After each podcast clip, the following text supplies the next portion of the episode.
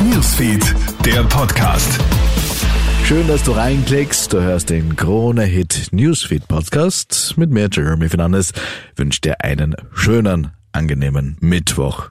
Nichts wird's mit der erhofften Mietpreisbremse in Österreich. Die Regierung hat sich stattdessen auf einen erneuten Zuschuss, also eine weitere Einmalzahlung geeinigt. Dafür will man weitere 225 Millionen Euro als Wohnkostenhilfe zur Verfügung stellen. Die Verteilung übernehmen die Bundesländer. Sozialminister Johannes Rauch. Das ist antragsbasiert, das heißt, man muss einen Antrag stellen. Das ist für manche eine Hürde. Ich kann nur appellieren und aufrufen dazu, sich diese Unterstützung auch zu holen. Damit ist also auch fix, dass mit 1. April die Richtwertmieten um satte 8,6 Prozent steigen.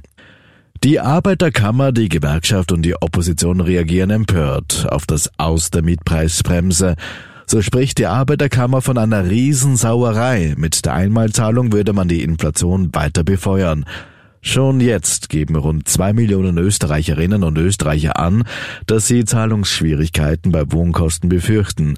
Auch die SPÖ übt scharfe Kritik und kritisiert, dass die Mieterhöhungen ein Vielfaches der Einmalzahlung ausmachen. Und in Deutschland ist es heute landesweit wieder zu Durchsuchungen in der sogenannten Reichsbürgerszene gekommen.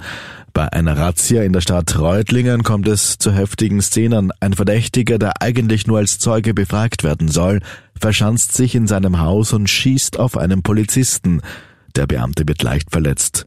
Der Schütze wird festgenommen. Schon im Dezember hat es ja eine groß angelegte Antiterror-Razzia in der Szene mit 25 Festnahmen gegeben. Für mehr Infos dazu klickst du dich gerne rein auf kronehit.at. Dort findest du auch weitere Nachrichten im Überblick. Krone Hit Newsfeed, der Podcast.